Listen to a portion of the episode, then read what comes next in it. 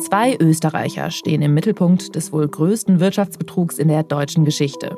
Da ist Jan Marschalek. Extrem freundlich, extrem gut auftretend. Dass er die Aura hatte von so einem Wunderwuzi. Und sein Chef, Markus Braun. Er pendelte zwischen Wien und München und hat nur für die Arbeit gelebt. Doch die beiden Männer zogen nicht nur bei Wirecard die Fäden. Auf der anderen Seite sieht man hier schon sehr gut, dass die Zugänglichkeit gerade dieser beiden Österreicher in die österreichische Regierung, in wichtige Parteien, zu wichtigen Schlüsselfiguren der Macht, dass da die Wege kurz waren und die Türen offen standen. Wie viel Einfluss hatten die beiden auf die Politik in ihrer Heimat? Braun hat sozusagen eher die ÖVP-Kontakte bespielt, hat sich ja auch mit dem damaligen Bundeskanzler Sebastian Kurz getroffen und gezeigt. Und Marjalek hat Kontakte aufgebaut und auch benutzt in die FPÖ hinein. Ich glaube, da war keine größere Partei davor gefeilt, dass sie versuchen, Kontakt aufzunehmen. Braun und Marschalek, die mutmaßlichen Wirecard-Betrüger, hinterlassen ein undurchsichtiges Netz aus Kontakten und politischen Projekten in Österreich. Und jede Menge Fragen. Einige davon können nun vor Gericht an Markus Braun gestellt werden. Viele Fragen aber haben mit Jan Marschalek zu tun. Mit wem hatte der Mann Kontakt? Wie intensiv waren seine Kontakte? Hat er bei wem was erreicht? Was hat er erreicht? Marschaleks Netzwerk führt über Österreich nach Nordafrika. Laut Strache soll Marjalek davon gesprochen haben, dass er an der nordafrikanischen Mittelmeerküste, also zwischen Libyen und Ägypten, dafür sorgen könnte, dass Flüchtlinge dort bleiben. Und immer wieder tauchen Verbindungen nach Russland auf. Und dementsprechend ist natürlich die Sorge da, dass sich die russischen Interessen da über Libyen Einfluss nehmen zu können auf Migrationsströme nach Europa gedeckt haben mit den Interessen von Sebastian Kurz das auch zu machen und Marsalek war da möglicherweise in der Mitte. Ich bin Lucia Heisterkamp vom Spiegel. Und ich bin Antonia Raut vom Standard. In dieser Folge von Inside Austria blicken wir auf das politische Netzwerk der mutmaßlichen Wirecard-Betrüger. Wir beginnen mit dem großen Unbekannten, Jan Marschalek. Wer ist der Mann, bei dem scheinbar alle Fäden zusammenlaufen? Wir schauen, welche Parteikontakte er und Braun in Österreich pflegten und wie Marschalek seine ganz eigenen Interessen in der Politik verfolgte. Unabhängig von Wirecard. Und wir zeigen, wie diese Spuren zum russischen Geheimdienst führen.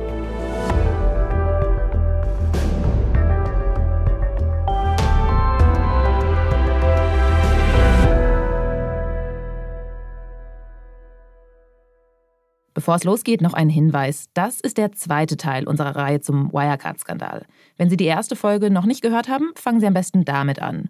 Und es geht auch diesmal wieder um strafrechtliche Vorwürfe. Für alle genannten Personen gilt wie immer die Unschuldsvermutung. Und jetzt geht's los. Ein verwackeltes Video aus einem Nobellokal. Ein Mann im weißen Hemd will eine Champagnerflasche mit einem Säbel öffnen. Die Stimmung ist ausgelassen. Der Mann sagt, er wolle den Weak Spot am Flaschenhals finden, die Schwachstelle.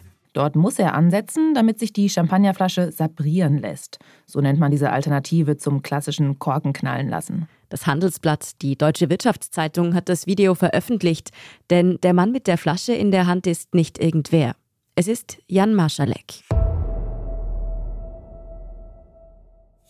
Vor dem Landgericht München hat heute der Prozess um Bilanzfälschungen beim mittlerweile insolventen Zahlungsdienstleister Wirecard begonnen. Zum ersten Mal in der deutschen Nachkriegsgeschichte ist die Chefetage eines früheren DAX-Konzerns als Betrügerbande angeklagt und muss sich vor Gericht verantworten. München-Stadelheim. Anfang Dezember ist dort das Verfahren gegen den Wirecard-Chef Markus Braun und zwei weitere Manager gestartet. Plattenbau und Betonmauern statt Shampoos und Luxusdinner. Das ist ein unspektakulärer Abgang. Sie hören hier unseren Kollegen Andreas Danzer. Er ist Redakteur in der Standard Wirtschaftsredaktion und seit einigen Wochen nimmt er immer wieder den Zug von Wien nach München.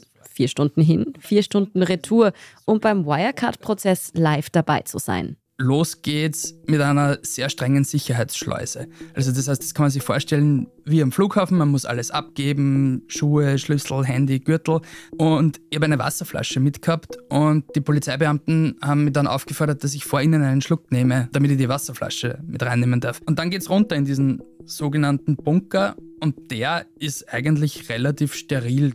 Vom Bunker, dem unterirdischen Gerichtssaal, haben wir schon in unserer letzten Folge gehört. Besonders lästig, die WLAN-Verbindung dort ist wortwörtlich unterirdisch, was den Journalisten das Arbeiten natürlich ziemlich erschwert. Das ist aber nichts im Vergleich zu dem, womit sich die Staatsanwälte herumschlagen. Auch sie suchen noch die Schwachstelle, wie Jan Marschalek bei der Sektflasche. Ein Ansatzpunkt, mit dem sie die Führungsetage von Wirecard endgültig des Betrugs überführen können. Doch ausgerechnet einer fehlt, der Mann mit dem Champagnersäbel. Ja, Jan Masalek ist natürlich das Phantom in gewisser Weise. Und man kann davon ausgehen, dass die Staatsanwaltschaft sich nichts sehnlicher wünschen würde, dass er irgendwie aus Russland oder wo auch immer her auftaucht und sich stellt und auspackt. Das ist unser Kollege Martin Hesse. Er begleitet für den Spiegel den Wirecard-Prozess in München, sitzt also gemeinsam mit Andreas Danzer und zig weiteren Medienvertretern im Bunker und berichtet für uns ausführlich darüber, was dort gegen die Angeklagten vorgebracht wird. Der Kronzeuge Oliver Bellenhaus ist dabei eine Schlüsselfigur. Aber bei Wirecard war er nichts im Vergleich zu Marschalek. Der Marschalek könnte sicher noch sehr viel mehr erzählen als der Kronzeuge. Er war all die Jahre im Vorstand, war eben noch länger im Unternehmen als Markus Braun. Aber Marschalek ist mit dem Zusammenbruch des Wirecard-Kartenhauses geflüchtet. Nach Russland oder sonst wohin. So genau weiß das keiner. Jan Marschalek ist jedenfalls die große Unbekannte im Wirecard-Prozess. Der Mann, der neben Markus Braun die Fäden im Unternehmen gezogen haben soll. Ein umtriebiger Typ, der sich gerne auf Partys mit wichtigen Leuten umgibt. So wie auf dem Video mit der Champagnerflasche. Aber Marschaleks Kontakte zeigen nicht einfach nur, dass er ein extrovertierter Mensch ist, der gerne feiert. Seine Beziehungen zu PolitikerInnen, zu Wirtschaftsvertretern und zu Spitzenbeamten im Geheimdienst sind einer der Schlüssel, um zu verstehen, warum Wirecard nicht nur ein Bilanzskandal ist. Viele dieser Kontakte führen in Marschaleks Heimat nach Österreich. Aber bevor wir dazu kommen, müssen wir erst einmal darüber sprechen, wer ist eigentlich Jan Marschalek? Also er hat eigentlich eine per se recht normale Biografie. Also er ist mit seiner Mutter aufgewachsen, ist ins Gymnasium gegangen, angeblich in Wien, angeblich ins Lycée. Das ist Fabian Schmidt. Er ist Investigativjournalist beim Standard und hat sich eingehend mit Jan Marschaleks Verbindung nach Österreich beschäftigt. Und auch mit seinem Leben dort, bevor er nach München ging. Über Maschaleks Jugend hat Fabian Schmidt erst einmal nichts Außergewöhnliches herausgefunden. Maschalek kommt 1980 in Wien auf die Welt. Seine Mutter ist Österreicherin, der Vater Tscheche. Der Bub wächst in Klosterneuburg auf, eine Gemeinde, die an Wien grenzt. Marschaleks Vater ist oft geschäftlich unterwegs. Er wird vor allem von der Mutter großgezogen. Über die Beziehung zum Vater wissen wir wenig. Aber sein Großvater, der war durchaus eine bedeutende Persönlichkeit in Österreich. Sein Großvater ist Hans Marschalek. Das war ein Kommunist und Widerstandskämpfer, der im KZ Mauthausen war und der auch sehr viel dazu beigetragen hat, dass das Wissen über das KZ Mauthausen in Österreich existiert. Und deswegen hat das Mauthausen-Komitee bis heute den Hans-Marschalek-Preis zum Beispiel. Also eine sehr wichtige Persönlichkeit in der jüngeren Zeitgeschichte. Jan Marschalek dürfte seinen Großvater auf jeden Fall noch gekannt haben. Hans Marschalek ist erst 2011 verstorben. So richtig eng war die Beziehung aber vermutlich nicht.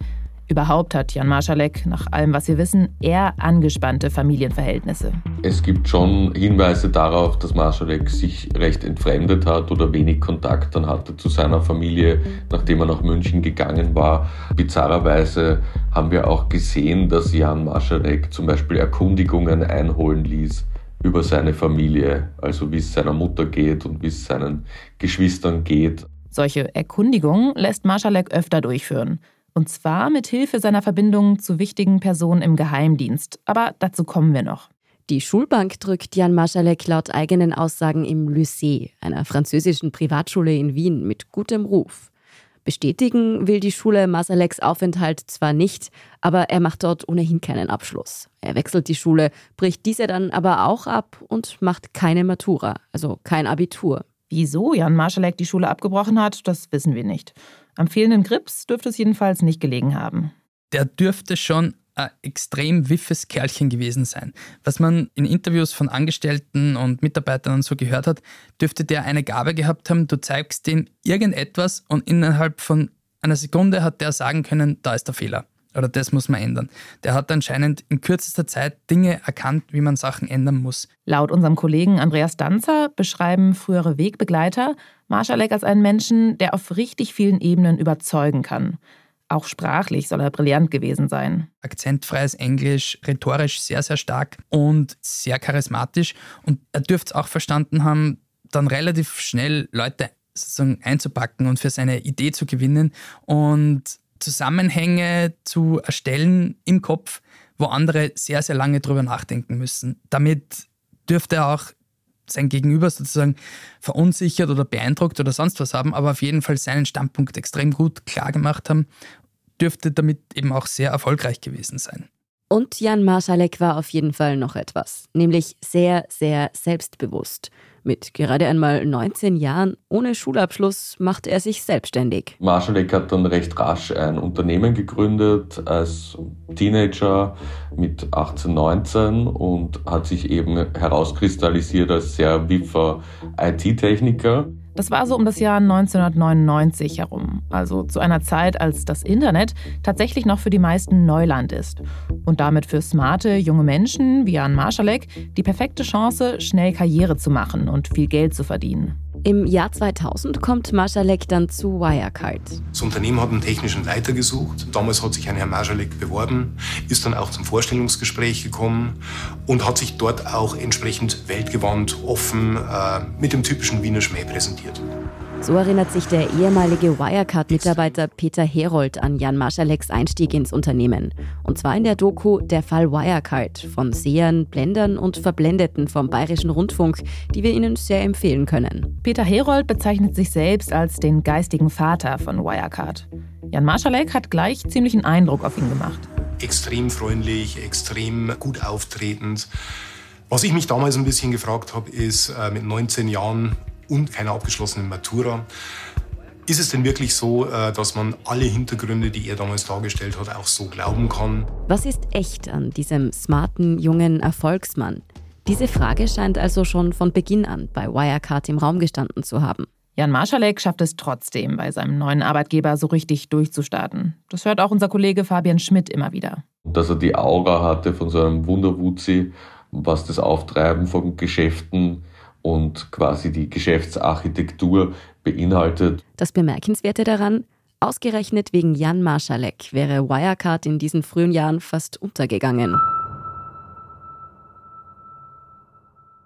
Dan McCrum, der Financial Times Journalist, der Wirecard mit seinen Recherchen zu Fall brachte, schreibt in seinem Buch House of Wirecard über diese holprigen Anfänge von Marschalek. Obwohl der damals nicht einmal 20-Jährige als IT-Experte bei Wirecard anfängt, hat er da auf technischer Ebene wohl doch noch nicht so ganz den Durchblick. Einmal fällt laut McCrums Recherchen das gesamte Computersystem im Unternehmen aus, weil Marschalek versehentlich den ganzen Internetverkehr über seinen PC und nicht über den eigens vorgesehenen Router laufen lässt. Das könnte man vielleicht noch als Anfängerfehler verbuchen, aber Marschaleks nächster Fauxpas hat es so richtig in sich. Er arbeitet nämlich maßgeblich an dem Projekt Wirecard 2.0 mit. Die gesamte Plattform soll neu programmiert werden. Nach über einem Jahr Entwicklungszeit kommt allerdings ans Licht, dass die von Marschalek angepriesenen Fortschritte völlig aus der Luft gegriffen waren. Er hat nichts Nennenswertes vorzuweisen und Wirecard steht vor dem Aus. Unter anderem deshalb muss ein neuer Mann her, der das Desaster beseitigen soll. Dieser Mann ist Markus Braun. Als Markus Braun dann Wirecard übernommen hat, hat er auch Marschalek unter seine Fittiche genommen und so sind die beiden dann quasi zu einem Team, zum Spitzenduo bei Wirecard geworden. Obwohl Marschalek bei Wirecard einige Schlamassel fabriziert hat, geht es mit seiner Karriere doch schon bald wieder bergauf. Im Jahr 2010 wird er Chief Operating Officer und somit Vorstandsmitglied. Er ist da gerade einmal 29 Jahre alt. Als COO kümmert er sich hauptsächlich um die Asiengeschäfte. Wo am meisten erfunden und getrickst wurde und den Fantasiezahlen einfach kein Ende gesetzt wurde. Außerdem hat Wirecard zahllose Unternehmen übernommen und das hat auch er organisiert. Und da ist es um Summen gegangen, die waren völlig weltfremd und völlig horrend. Also die haben da Fantasiekonstrukte zu Firmenübernahmen aufgebaut, die unfassbar sind. Darüber, wie genau der Betrug bei Wirecard abgelaufen ist, haben wir schon in der letzten Folge gesprochen. Marschaleks mutmaßliches Ziel, konstant für die richtigen Gewinnzahlen und Wachstumsraten von Wirecard sorgen. Etwas, das Markus Braun vehement vom ganzen Unternehmen einfordert. Ansonsten hatte Masalek mit Investoren und im Vertrieb schon relativ viel Kontakt mit anderen, aber nie in der breiten Öffentlichkeit. Und im Unternehmen selbst hat man von ihm eigentlich auch relativ wenig mitbekommen. Der hat seine Dinge gemacht und gut war's. Marschaleks Arbeitsalltag scheint ziemlich stressig zu sein. Er jettet durch die Weltgeschichte. Ein Team im herkömmlichen Sinne hat er nicht. Er steht mit allen irgendwie in Kontakt und ist trotzdem nie so richtig greifbar. Öffentlich tritt er aber kaum in Erscheinung. Die Rolle übernimmt Markus Braun. Er ist das Gesicht von Wirecard. Was eigentlich ziemlich interessant ist, denn er wird als der deutlich weniger umgängliche Typ beschrieben. Fast hölzern wirkt er. Überhaupt sind Braun und Marschalek ziemlich unterschiedlich. Klar, sie kommen beide aus Österreich, aus dem Raum Wien, aber da hören die Gemeinsamkeiten schon wieder auf. Markus Braun lebt quasi ausschließlich für die Arbeit. Den ganzen Tag brütet er in seinem Büro über Pressemitteilungen und den Aktienkursen. Abends fährt er heim zu seiner Frau, die er bei Wirecard kennengelernt hat, und der gemeinsamen Tochter. Der hat immer großen Wert auf Diskretion gelegt und hat sich auch bei gesellschaftlichen Events kaum blicken lassen. Das hat allerdings das Interesse an seiner Person ziemlich befeuert. So richtig spannend dürfte sein Leben allerdings eh nicht gewesen sein. Also er pendelte zwischen Wien und München und hat nur für die Arbeit gelebt, was man so gehört hat. Und die Angestellten, die dürften auch nicht nur Respekt vor ihm gehabt haben, sondern richtig Angst. Der hat anscheinend ein sehr, sehr strenges Regiment geführt. Anders ist es bei Marschalek. Er hat ein Talent dafür, Leute zu umgarnen. Denken wir an das Video mit der Champagnerflasche. Wenn er will, ist er das Zentrum jeder Party. Der dürfte charakterlich völlig anders gewesen sein als Markus Braun. Extrovertiert, der ist gerne feiern gegangen und dürfte ein sehr charismatischer Manager gewesen sein. Es wird auch beschrieben, dass immer das Geld sehr locker saß bei ihm, also dass das immer große Banketts waren, wenn er eingeladen hat und nichts war zu teuer, ob Champagner oder Hotelzimmer. Maschalek beschränkt das Feiern aber nicht auf seine Freizeit. Er macht viele seiner Geschäfte bei eleganten Abendessen, in Clubs bei edlen Cocktails oder im Bierzelt mit Maßkrug in der Hand. Meistens finden diese Netzwerktreffen in seiner Wahlheimat München statt. Aber Maschalek sucht durchaus auch den Kontakt zu wichtigen Leuten aus Österreich. Das zeigt zum Beispiel der Besuch einer Delegation aus Wien. In München ist gerade Oktoberfest und Marschalek will ein Geschäft mit der ÖBB, der österreichischen Bundesbahn, abschließen. Es geht um das elektronische Zahlungssystem für Bahnfahrer. Das Auftragsvolumen 24 Millionen Euro. Da wurde dann die Abteilung zum Oktoberfest nach München eingeladen und dort bezirzt und dort wurde offenbar ein Panda aus Stoff gewonnen für eine ÖBB-Mitarbeiterin, die sie dann vergessen hat in München. Und dann gibt es einige E-Mails, in denen sich Jan Marschalek, und zu der Zeit war Wirecard schon eine Milliardenfirma, darum beschäftigt, dass man diesen Panda repariert und in einer Holzkiste nach Wien schickt. Und das hat die ÖBB dann sehr gefreut, die entscheidenden Personen dort.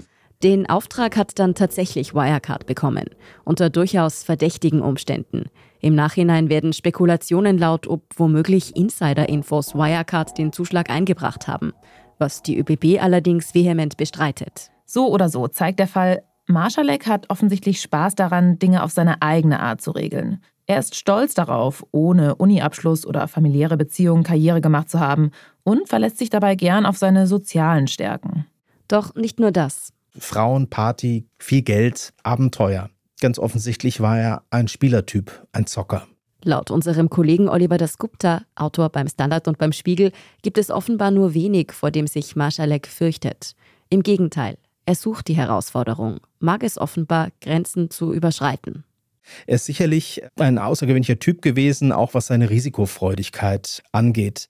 Dan McCrum schreibt etwa in seinem Buch, Angeblich fährt Jan Marschalek in München jahrelang ohne Ticket mit der U-Bahn. Auch dann noch, als er bei Wirecard schon längst ein Spitzengehalt verdient.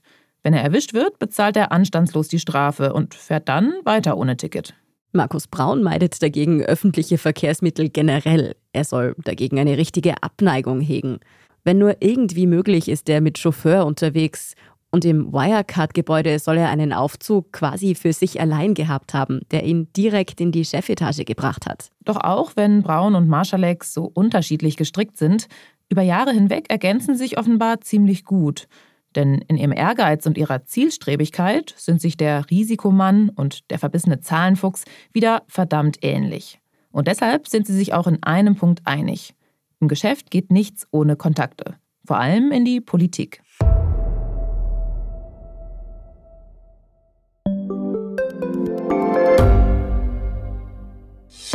Hat Österreichs Politik ein Korruptionsproblem? Wie wird der Ukraine-Krieg enden? Und warum wird alles immer teurer? Ich bin Tobias Holub. Und ich bin Margit Ehrenhöfer. Wir stellen die brennenden Fragen unserer Zeit. Und die Standardredaktion liefert Antworten. In Thema des Tages, Montag bis Freitag um 17 Uhr, überall, wo es Podcasts gibt.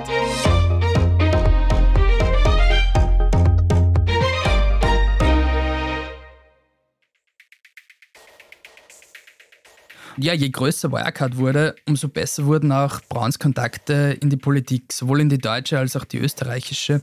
Er hat gewusst, wie er sich bei der ehemaligen deutschen Kanzlerin Angela Merkel in Szene setzt. Das lief so ab. Markus Braun stellte über den ehemaligen deutschen Verteidigungsminister Karl Theodor zu Gutenberg einen Kontakt zur Kanzlerin her und Merkel hat dann mutmaßlich bei einem offiziellen Besuch in China für Wirecard geworben. Natürlich ohne zu wissen, dass dieses Unternehmen mit erfundenem Geld seine Bilanzen schönt. Im Nachhinein wundert man sich vielleicht darüber. Aber eigentlich ist es nicht ungewöhnlich, wenn sich das Kanzleramt für ein aufstrebendes deutsches DAX-Unternehmen einsetzt. Wirecard war ja damals zeitweise mehr wert als die Deutsche Bank. Endlich mal ein Digitalkonzern. Damit hat man sich in Deutschland natürlich gern geschmückt. Inzwischen wurden die Verbindungen von Wirecard in die deutsche Regierung von einem Untersuchungsausschuss aufgearbeitet. Er kommt zu dem Schluss, dass sich Parlamentarier bis hin zur Kanzlerin von Wirecard haben täuschen lassen. Wie das genau lief, können Sie zum Beispiel im Podcast Wirecard 1,9 Milliarden Lügen von der Süddeutschen Zeitung nachhören. Aber Braun und Marschalek suchten nicht nur den Kontakt zu deutschen Spitzenpolitikern, sondern auch zu wichtigen Menschen in ihrer Heimat. Und die Verbindungen der beiden in die österreichische Politik, die sind bisher kaum durchleuchtet worden.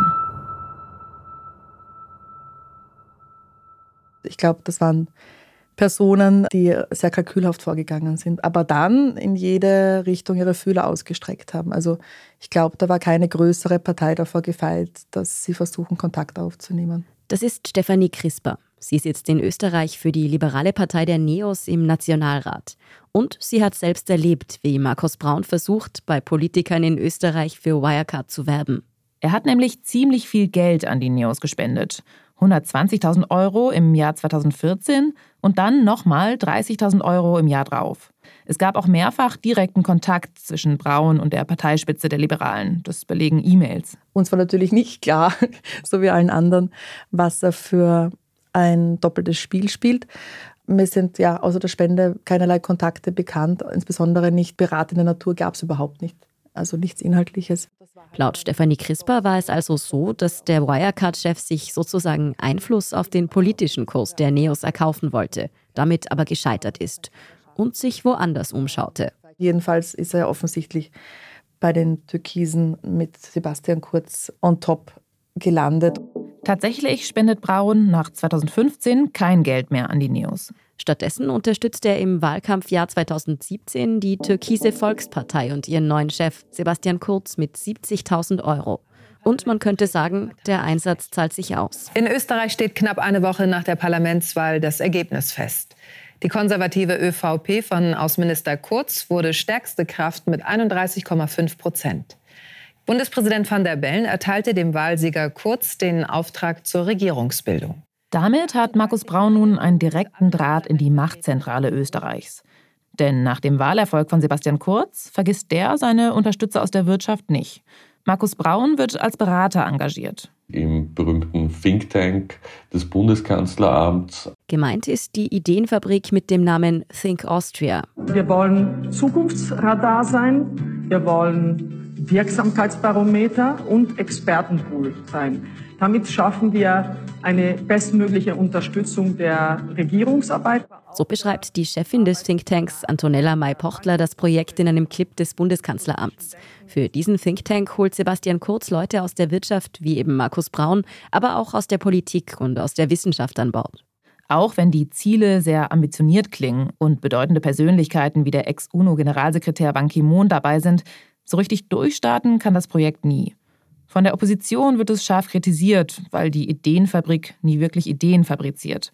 Und 2022 erklärt der Kurznachfolger und heutige Kanzler Karl Nehammer das Ende von Think Austria.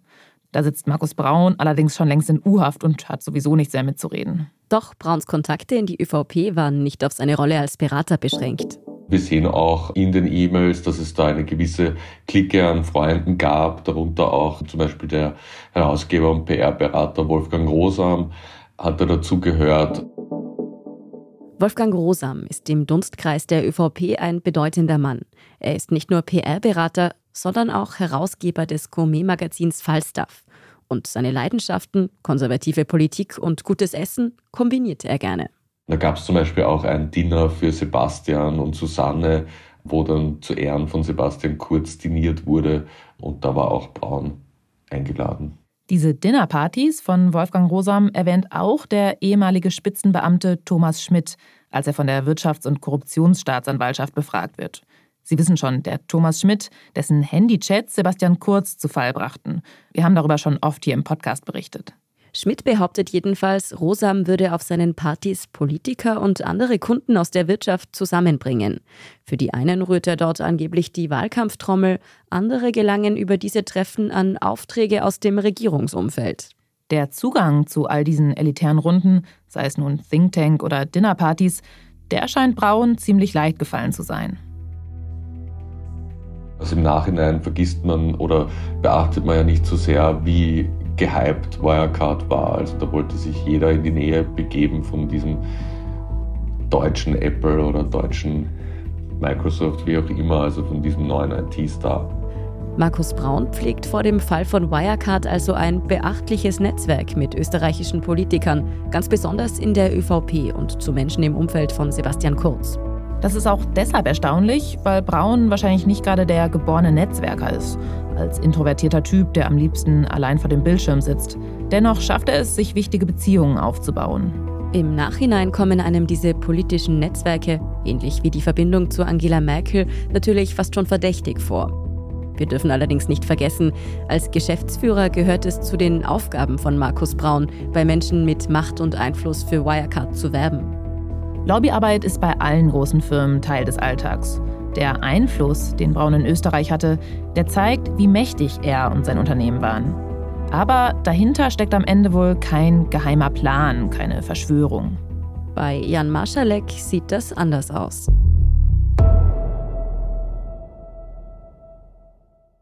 Was wir auf jeden Fall wissen, ist, dass er einen Fokus gelegt hat auf äh, wesentliche Player der Freiheitlichen Partei Österreichs, der rechtspopulistischen FPÖ. Laut unserem Kollegen Oliver Dasgupta wirkt es fast, als hätten die beiden Österreicher an der Spitze von Wirecard eine Art Arbeitsteilung untereinander ausgemacht. Wirecard-Chef Braun hat sozusagen eher die ÖVP-Kontakte bespielt, hat sich ja auch mit dem damaligen Bundeskanzler Sebastian Kurz getroffen und gezeigt. Und Marjalek hat Kontakte aufgebaut und auch benutzt in die FPÖ hinein. Dass Marschalek ab 2017 ausgerechnet die FPÖ so gezielt anvisiert, das ist erstmal nicht verwunderlich. Die Freiheitliche Partei ist damals immerhin der Juniorpartner in der Koalition mit Sebastian Kurz ÖVP. Wer in Österreich politisch mitreden will, kommt um die FPÖ nicht herum. Marschalek dürfte das Knüpfen von Kontakten im Gegensatz zu Braun wahrscheinlich ziemlich leicht gefallen sein. Wir haben ja schon gehört, er liebt es, sich mit Menschen zu umgeben, treibt sich ständig auf Events oder Partys rum. Und ist damit auch bei den Rechtspopulisten erfolgreich. Er findet schnell einen Draht zu einem mächtigen FPÖ-Politiker.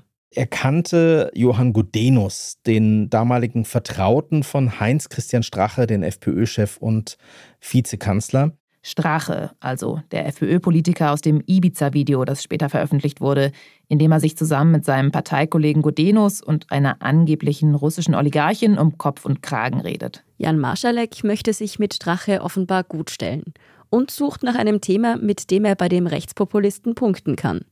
Kurz und Strache hatten ja das Thema illegale Migration besonders betont im Wahlkampf, auch nach der Wahl. Diese rechte Regierung wollte Lösungen präsentieren. Wir brauchen einen Grundkonsens in unserem Land zur Zuwanderung. Wir dürfen in Österreich nicht mehr Menschen aufnehmen, als wir integrieren können. Während es für ÖVP und FPÖ im Wahlkampf noch relativ leicht ist, mit populistischen Sprüchen die Asyldebatte für sich zu nutzen, stehen sie nach dem Regierungsantritt ziemlich unter Druck, auch abzuliefern. Da könnte Marschalek einen Ansatz gesehen haben, sich ins Gespräch zu bringen. Er bittet seinen Bekannten Johann Gudenus im Innenministerium beim damaligen FPÖ-Minister Herbert Kickl einen Termin zu vereinbaren. Kickel hat beteuert, dass er nicht an diesem Treffen teilgenommen hat. Aber Marschalek trifft mehrere Beamte aus dem Innenministerium, das damals von Kickel geführt wird. Einer, der bei dem Gespräch dabei war, berichtet unserem Kollegen Oliver Dasgupta im Nachhinein davon. Also dieser Teilnehmer dieses Treffens erzählte mir damals, dass Marjalek in Anwesenheit von Beamten des Hauses einen Vorschlag im Bereich des Asylwesens gemacht habe. Ziel sei demnach gewesen, illegale Einwanderung besser zu bekämpfen. Mit Wirecard scheint dieses ominöse Asylprojekt wenig zu tun zu haben. Doch Jan Marschalek blitzt beim FPÖ-Innenministerium mit seinem Vorschlag ab. Vielleicht ist den Beamten der Fintech-Unternehmer suspekt oder die Idee ist nicht wirklich gut. Aber Marschalek will noch nicht aufgeben und versucht sein Glück beim damaligen FPÖ-Chef Strache höchstpersönlich. Strache hat dieses Treffen mit Marschalek bestätigt. Und laut Strache soll Marjalek davon gesprochen haben, dass er an der nordafrikanischen Mittelmeerküste, also zwischen Libyen und Ägypten, dafür sorgen könnte, dass Flüchtlinge dort bleiben. Also dass die eben nicht weiter übers Wasser versuchen, nach Europa zu kommen. Aber auch Strache beißt nicht an. Laut unserem Kollegen hat er den Wirecard-Manager wohl für nicht ganz voll genommen. Der Ex-Vizekanzler behauptet, Marschalek danach nie mehr getroffen zu haben. Und wir haben eigentlich auch keinen Grund, ihm das nicht zu glauben. Doch Marschalek lässt noch immer nicht locker. Es scheint fast, als habe er sich in die Idee hineingesteigert, in der Migrationskrise in Nordafrika auf eigene Faust Lösungen anzubieten. Das klingt jetzt vielleicht etwas nach Größenwahn, aber es passt zu dem, was wir über Jan Marschalek wissen. Er ist davon überzeugt, ein Vordenker zu sein und jemand, der eben auch mal zu unkonventionellen Mitteln greift, um seine Ziele zu erreichen. Trotz der Ablehnung aus der FPÖ verfolgt er den Plan weiter. Er hat offenbar Anteile erworben an einer Zementfabrik in Libyen und wollte eine Miliz aufbauen, um diese Fabrik zu beschützen und gleichzeitig in der Gegend ein bisschen Entwicklungshilfe betreiben, um eben so durch soziale mehr Sicherheit und Stabilität in der Region zu erlangen. Mit Wirecard hat das schon lange nichts mehr zu tun. Aber es ist nicht ungewöhnlich für den 1000 Sassa Marschalek, sich in Projekte zu vertiefen, die mitunter nicht wirklich mit seinem Job zusammenhängen. Die große Frage bei seinen Plänen in Libyen ist natürlich trotzdem, was er damit genau bezweckt hat.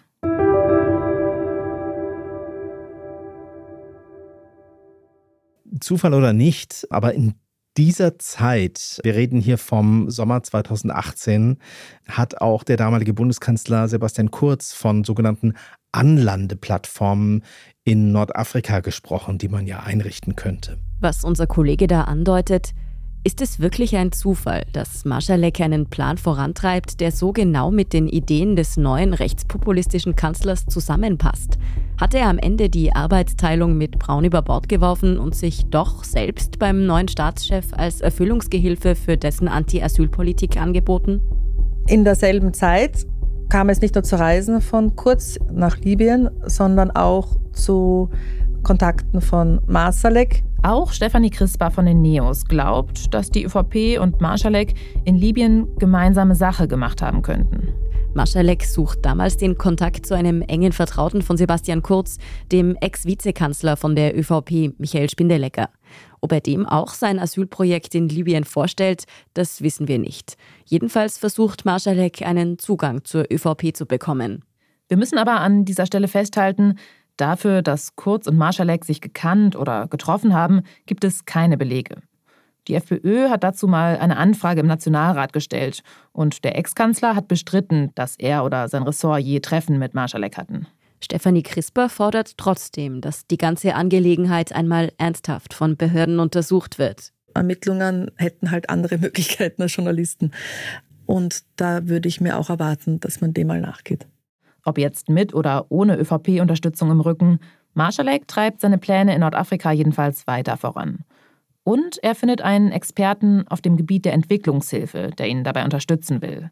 Ein Mann, der unter anderem für die Vereinten Nationen gearbeitet hat. Der dieses Projekt aufsetzen sollte und der sich eben Gedanken gemacht hat, wie kann man da die Dorfgemeinschaft stärken, wie kann man Kompetenzen ausbilden. Der Entwicklungshelfer wird also von Marschalek beauftragt, ein Konzept für sein Flüchtlingsprojekt in Libyen zu entwickeln. Nach und nach merkt er allerdings, Marschalek plant etwas ganz anderes. Er will dort eine Miliz aufstellen. Und halt nur mit Entwicklungshilfe vortäuschen, dass er in Wahrheit Manneskraft dort will und bewaffnete Soldaten unter seiner Kontrolle. Diese Miliz soll dann wohl dazu eingesetzt werden, Menschen an der Überfahrt nach Europa zu hindern, weshalb das Projekt eben gerade für rechtspopulistische Parteien interessant sein könnte. Der Entwicklungsexperte möchte damit nichts zu tun haben. Er bricht das Projekt ab und soweit wir wissen, ist Marschaleks Libyen-Engagement damit endgültig auf Eis gelegt. Der Experte zieht die Reißleine aber nicht nur, weil Marschalek mit dem Projekt offenbar eine Privatarmee aufbauen wollte. Es gibt für ihn noch eine weitere Red Flag in dem Projekt. Und die ist besonders interessant, um zu verstehen, was womöglich hinter Marschaleks Engagement in Libyen steckt. Das Geld für das Projekt soll nicht aus Marschaleks eigener Tasche kommen, sondern aus Russland über das russisch-libysche Kulturinstitut in Moskau. Geld aus Moskau, das klingt aus heutiger Sicht natürlich sofort höchst verdächtig. Aber wir befinden uns damals im Jahr 2018. Bis Putin vor einem Jahr den Krieg in der Ukraine beginnt, waren gute Beziehungen in den Kreml etwas, womit sich viele österreichische Unternehmer geradezu gebrüstet haben. Wir haben dazu einmal eine eigene Podcast-Serie über die Österreich-Russland-Connections gemacht, falls Sie sich für die Hintergründe interessieren. Dass Marschalek als Wirecard-Manager gute Kontakte nach Moskau hat, ist also zunächst nichts Ungewöhnliches. Da gab es ja die österreichisch-russische Freundschaftsgesellschaft, wo viele Personen aus der Politik von allen Parteien, aber auch viele Unternehmer dabei waren. Also das war so ein zentraler Knoten in seinem Netzwerk quasi. Solche Freundschaftsgesellschaften gibt es in Österreich zu fast allen Ländern. Sie dienen Unternehmen, die eben beispielsweise in Russland Geschäfte betreiben, als Türöffner für Beziehungen. Da werden dann wichtige Leute wie Botschafter eingeladen. Man macht Abende, wo man halt die Geschichte und Kultur kennenlernt von so einem Land und man bindet sich dann halt ein bisschen an dieses Land. Die österreich-russische Freundschaftsgesellschaft gilt als etwas sagenumwoben, weil damals Leute wie Heinz-Christian Strache und Johann Gudenus Mitglieder sind. Und eben auch Jan Marschalek und Markus Braun. Sie dürften dort so manchen wertvollen Kontakt nach Moskau geknüpft haben. Bei Marschalek liegt allerdings der Verdacht nahe, dass seine Verbindungen weit über jene Bekanntschaften hinausgehen, die man bei Champagner und Kaviar auf einem Networking-Event schließt. Zum Beispiel hat er da dem Entwicklungshelfer, den er beauftragt hat, mitgeteilt, für den Schutz sorgen quasi die Russen und vermittelte auch einen Professor unter Anführungszeichen, der relativ enge Verbindungen hat zum russischen Auslandsgeheimdienst. Marschaleks Beziehungen in Russland reichen offenbar mitten in den Kreml hinein. Und dann gibt es ja noch diese bizarre Episode, als er plötzlich in Palmyra aufgetaucht ist in Syrien, nach der Befreiung vom IS durch die Assad-Truppen und vor allem die russischen Truppen, die dort stationiert waren. Und da hieß es, nach Palmyra kann man eigentlich nur kommen, wenn man eingebettet ist ins russische Militär. Sonst ist es nicht möglich als Privatmensch und das ist schon sehr bizarr. Diese Verbindungen nach Russland sind neben dem Wirecard-Finanzskandal einer der Hauptgründe, warum heute kaum jemand in der Politik in Österreich gerne zugibt, mit Jan Marschalek in Kontakt gestanden zu sein. diejenigen, die über Begegnungen sprechen, bei denen konnte er offensichtlich nicht punkten. Bleibt natürlich die Frage offen, sprechen diejenigen auch, bei denen er möglicherweise was erreichen konnte. Aber was wollte Marschalek erreichen? Noch eine Russland-Begegnung ist mit Blick auf diese Frage interessant. Neben den FPÖ-Männern Strache und Gudenus gibt es nämlich noch einen weiteren österreichischen Spitzenpolitiker, der Marschalek nachweislich persönlich begegnet ist. Und dieser ist im Gegensatz zu den beiden FPÖlern auch heute noch politisch aktiv. Es gibt ja dieses Foto, das einen vollbärtigen Jan Marschalek bei einem Abendessen zeigt in Moskau an der Seite vom heutigen Parlamentspräsidenten Wolfgang Sobotka. Wolfgang Sobotka, über den haben wir hier im Podcast schon oft gesprochen. Ein einflussreicher ÖVP-Politiker, heute Nationalratspräsident, damals Innenminister. Das Foto, das ihn Seite an Seite mit Marschalek zeigt, wurde offenbar 2017 in der russischen Botschaft aufgenommen. Wer das Foto geleakt hat, ist bis heute nicht klar. Aber es hat im politischen Wien für viel Aufregung gesorgt. Wolfgang Sobotka behauptet, sich nicht mehr an das Treffen zu erinnern, was, auch wenn ein Innenminister bestimmt viele Menschen trifft, dann doch etwas verwunderlich klingt. Warum saß Jan Marschalek, den sonst fast niemand kannte, neben dem damaligen Innenminister der Republik Österreich? Könnte man auch fragen. Irgendjemand muss ja diese Sitzordnung höchstwahrscheinlich sich ausgedacht haben. Also es gibt viele offene Fragen. Mit wem hatte der Mann Kontakt? Wie intensiv waren seine Kontakte? Hat er bei wem was erreicht? Was hat er erreicht? Halten wir nochmal fest, was wir über die Netzwerke der Wirecard-Spitzen gehört haben. Jan Marschalek knüpft offenbar für das Unternehmen den Kontakt zur FPÖ während Markus Braun eigentlich fürs Lobbyieren bei der Kanzlerpartei zuständig ist. Dann aber sucht Marschalek, nach allem, was wir wissen, auf eigene Faust die Nähe zu wichtigen ÖVP-Politikern. Und viele seiner Netzwerkaktivitäten haben mit Wirecard nichts mehr zu tun. Immer wieder taucht ein dubioses Projekt in Libyen auf. Und immer wieder gibt es Verbindungen nach Russland. Und dementsprechend ist natürlich die Sorge da, dass sich die russischen Interessen da über Libyen Einfluss nehmen zu können auf Migrationsströme nach Europa. Gedeckt haben mit den Interessen von Sebastian Kurz das auch zu machen und Marsalek war da möglicherweise in der Mitte mit Kontakten nach Russland und mit Kontakten zur ÖVP, wie wir ja wissen.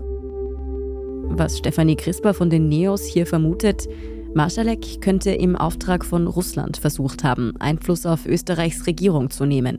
Und zwar über das Kernthema des damaligen Kanzlers, die Asylpolitik.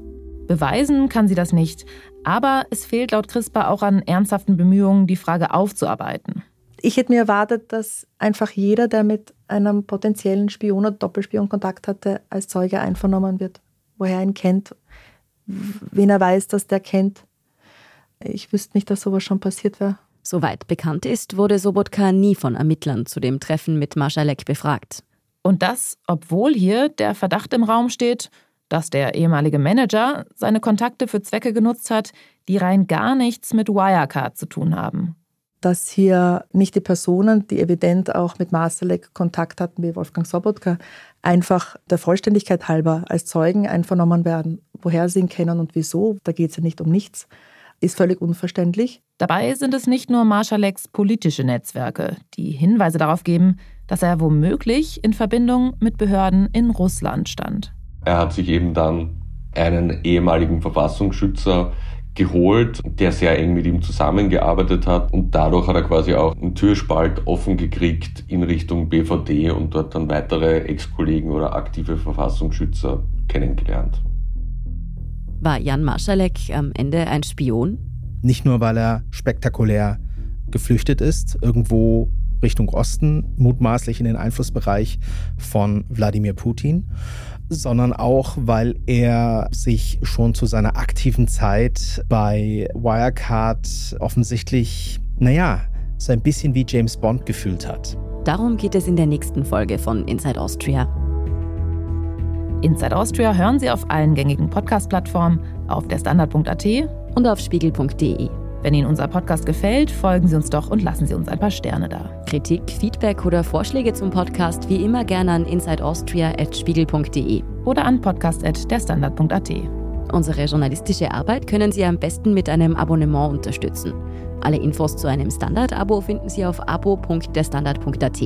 Und unsere Hörerinnen und Hörer können mit dem Rabattcode Standard drei Monate lang für 30 Euro das Angebot von Spiegel Plus testen und 50% sparen. Alle Infos dazu finden Sie auf spiegel.de slash der Standard. Alle Links und Infos stehen wie immer auch in den Shownotes zu dieser Folge. Danke fürs Zuhören und allen, die auch hinter den Kulissen an diesem Podcast mitwirken. Das waren diesmal vor allem Scholt Wilhelm, Ole Reismann, Janis Schakarian und Christoph Grubitz. Ich bin Lucia Heisterkamp. Ich bin Antonia Raut. Wir sagen Tschüss und Baba.